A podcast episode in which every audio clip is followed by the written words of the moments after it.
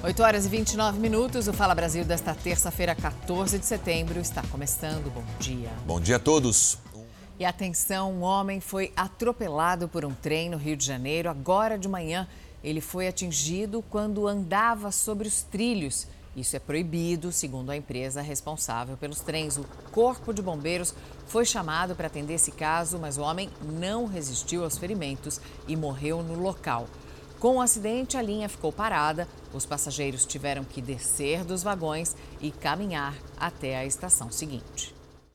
Dois homens foram presos agora de manhã em São Paulo, suspeitos de integrar uma quadrilha que aplica fraudes bancárias.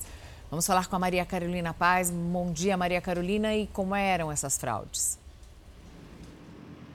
Muito bom dia para vocês, a todos que nos acompanham aqui no Fala Brasil. Os criminosos conseguiam invadir dispositivos eletrônicos para ter acesso às contas bancárias via internet banking das vítimas. Empresas, viu, é, pessoas jurídicas causaram aí um prejuízo de mais de 4 milhões de reais. A investigação conseguiu descobrir a responsabilidade de cada membro na quadrilha. Alguns é, conseguiam, com documentos falsos, habilitar esses dispositivos, outros iam até é, casas de câmbio para trocar dinheiro e agora a investigação vai continuar apurando porque quer descobrir os, todos os integrantes dessa quadrilha. Além desses dois presos, quatro pessoas foram trazidas aqui e estão sendo ouvidas neste momento na Delegacia de Crimes Cibernéticos. A gente está acompanhando toda a movimentação na manhã de hoje. Eu sigo aqui de plantão. Esses suspeitos podem responder por estelionato e organização criminosa. Mariana, Sérgio. Obrigado, Maria Carolina. O Procurador-Geral da República, Augusto Aras, defendeu a suspensão da medida provisória editada pelo presidente Jair Bolsonaro, que dificulta a remoção de fake news das redes sociais. Ao vivo de Brasília, Vanessa Lima. Vanessa, bom dia.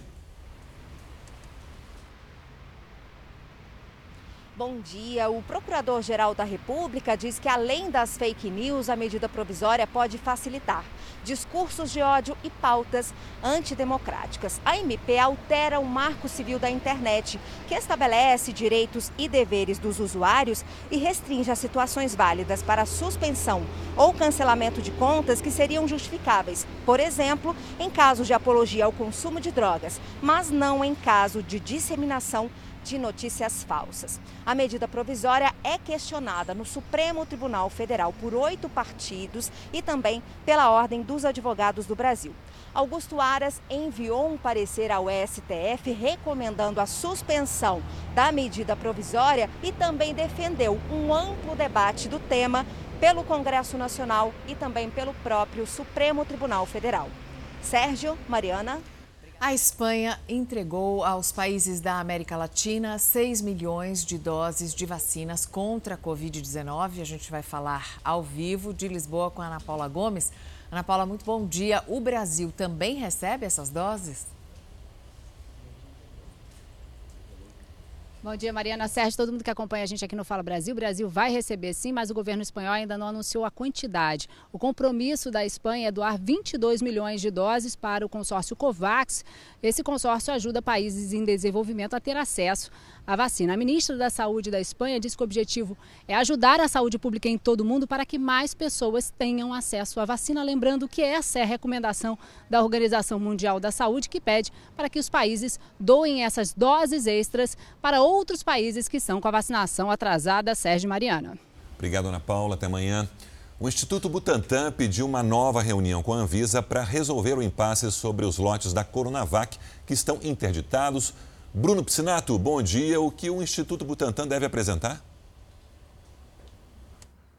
Bom dia, Sérgio. O Instituto Butantan vai apresentar uma inspeção remota feita no laboratório chinês da Sinovac, já que a Anvisa não aceitou os documentos trazidos pelos chineses. Né? Enquanto esse impasse não se resolve, as doses estão presas desde o dia 4 de setembro aqui no Brasil. O Instituto Butantan reforça também que todas as doses da Coronavac que chegam ao Brasil passam por um processo rigoroso, uma inspeção rigorosa aqui no Instituto. Além do problema com a Coronavac, São Paulo está sofrendo com a falta da AstraZeneca, uma outra vacina para aplicação da segunda dose. E o governo diz que a culpa é do Ministério da Saúde, tanto que o Supremo Tribunal Federal entrou na jogada, conseguiu maioria de votos para forçar a União a repassar as doses necessárias, principalmente para para quem precisa da segunda dose da AstraZeneca. O governo do estado de São Paulo reforça que o Ministério da Saúde mudou a forma de distribuição das vacinas e isso estaria causando uma grande confusão, como a gente vai conferir agora na reportagem. Quem chega no posto de saúde procurando a vacina da AstraZeneca, de cara recebe a informação de que está em falta. No caso da dona Ângela, ela tinha que ter tomado a segunda dose no último dia 9. Quatro dias depois, na falta de opção, tomou a Pfizer. A gente fica meio que receoso, né? Inseguro, né?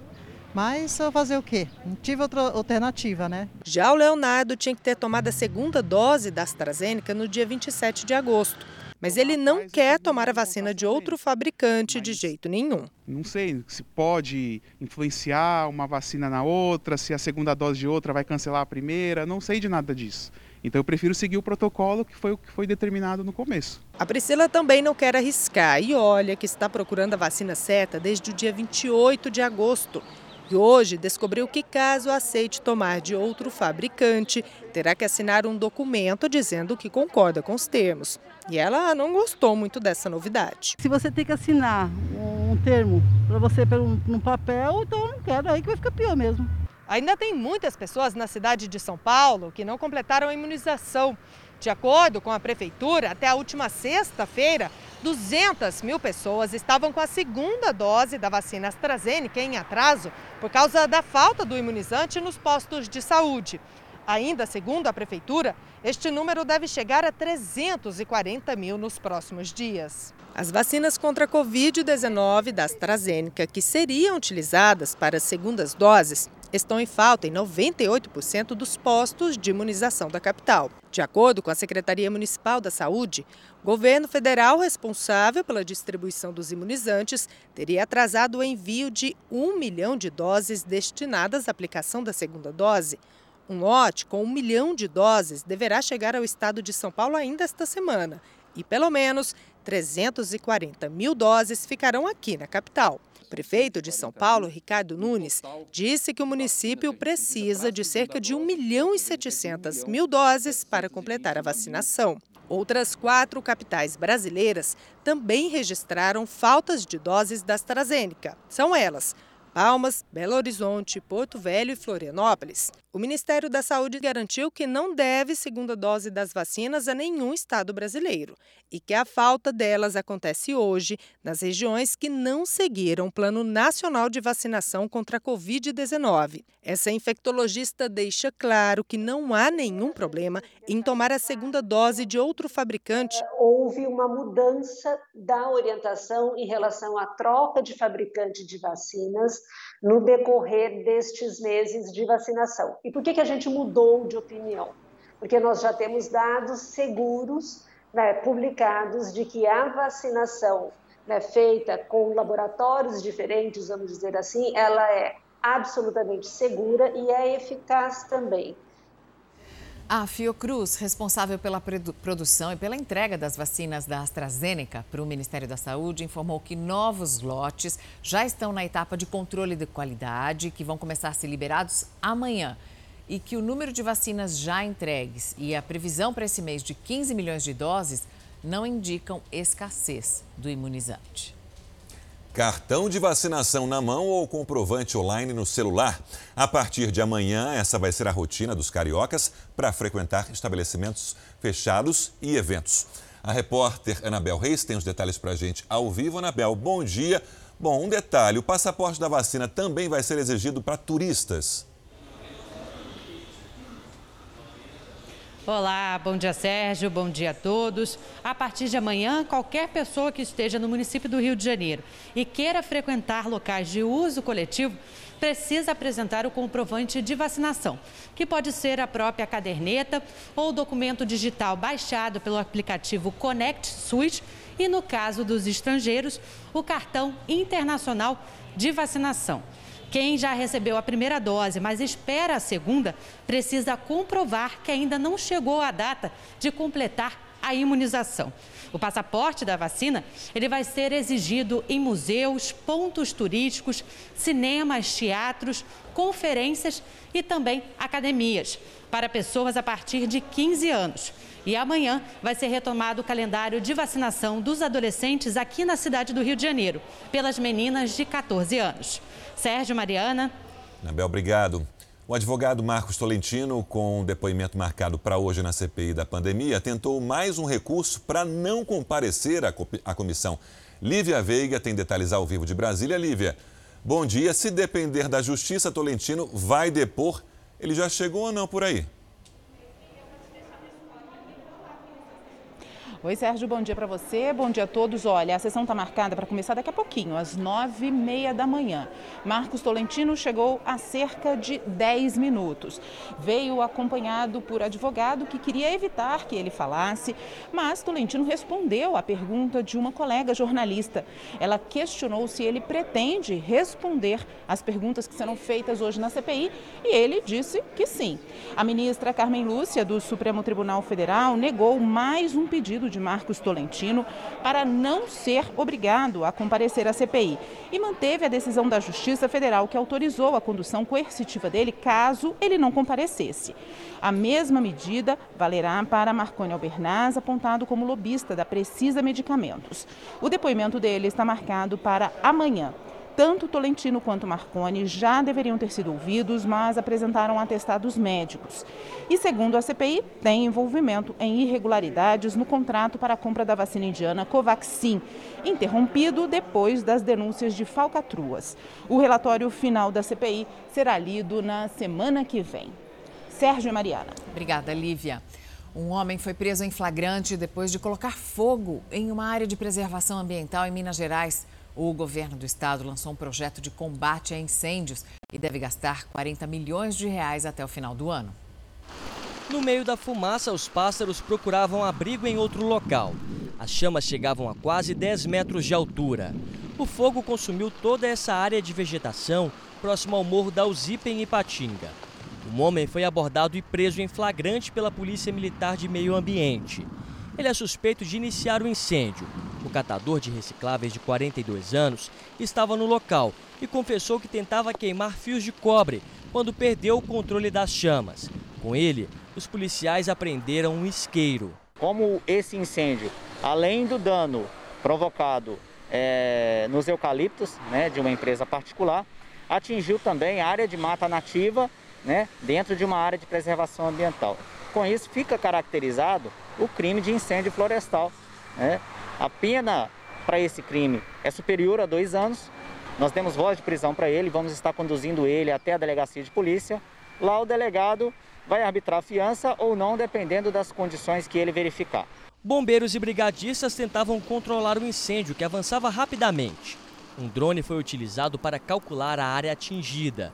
Um prejuízo para as espécies de plantas e principalmente de animais que vivem no local. O prejuízo é muito grande porque é uma rota de animais.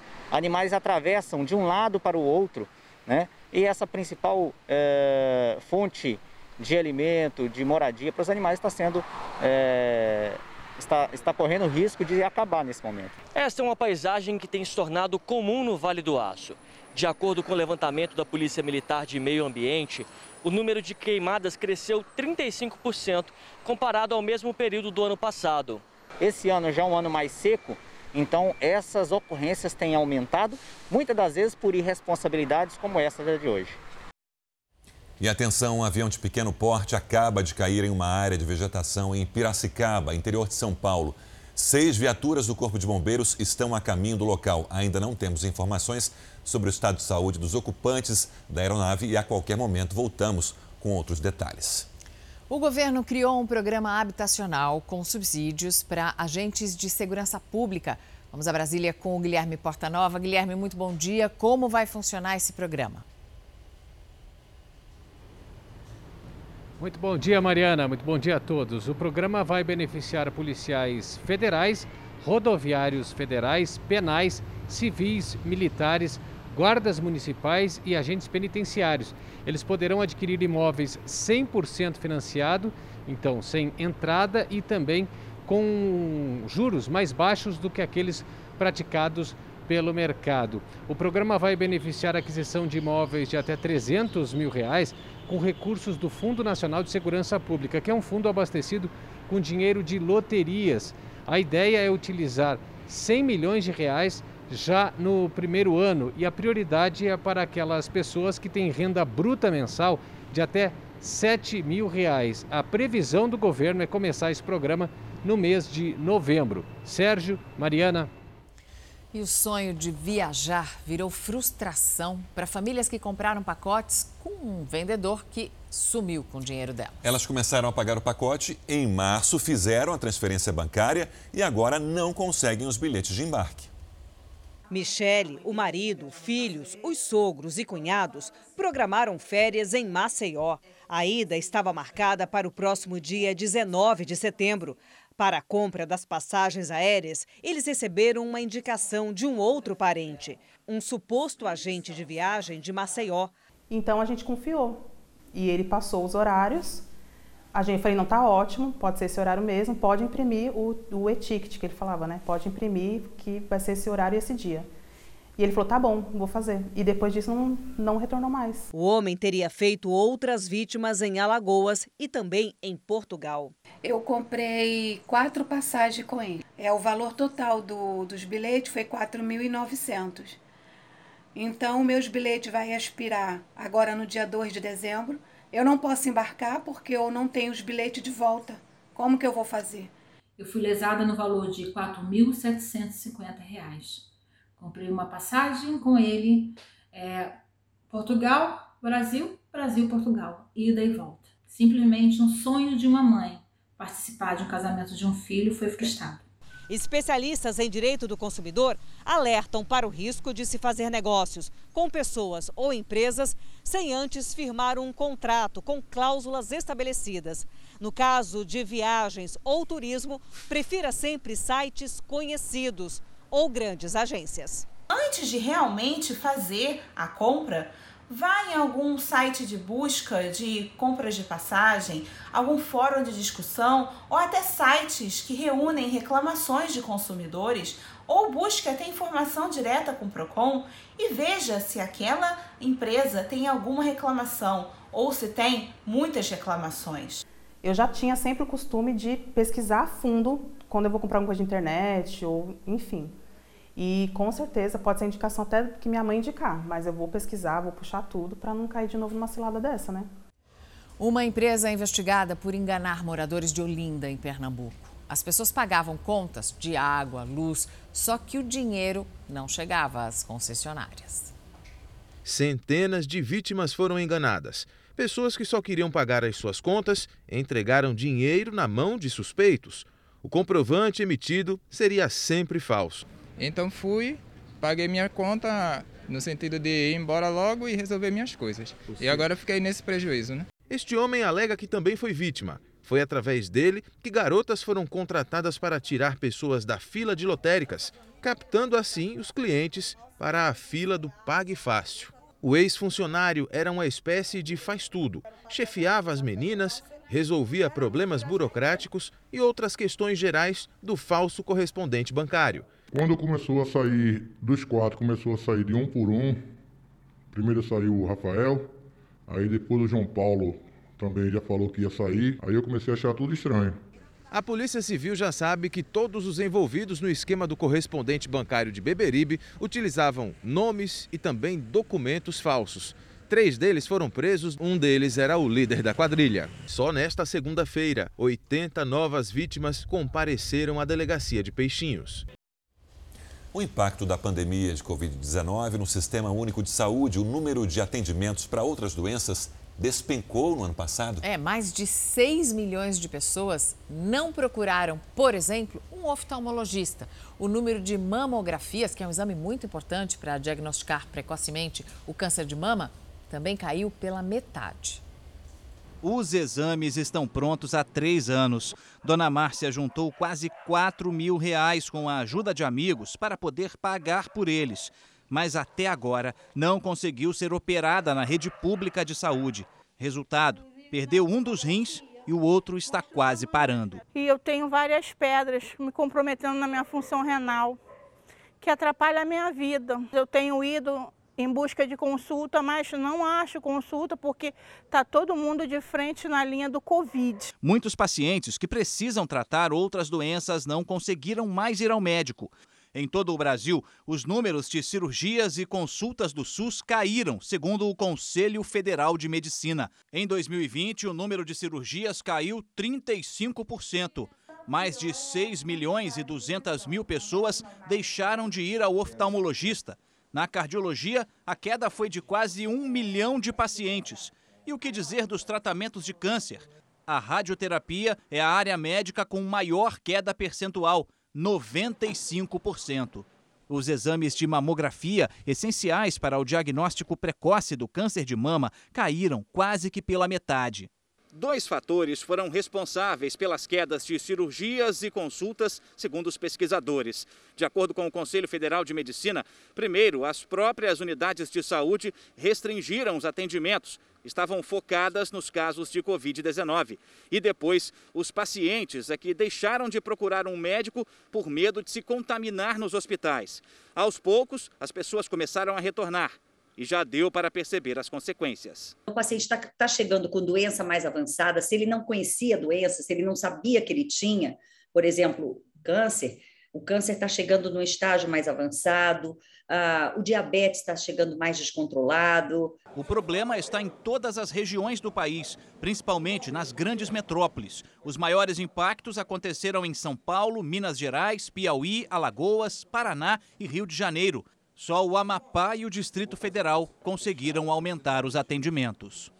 Enquanto isso, muita gente como a dona Márcia continua esperando ao menos por uma consulta. Eu queria poder ter minha vida de volta, só isso. Uma empresa norte-americana anunciou que vai investir cerca de 78 milhões de reais para trazer um mamute de volta à vida. A companhia de biociências e genética quer recriar o mamute lanoso, uma espécie que viveu no planeta há cerca de 10 milhões de anos.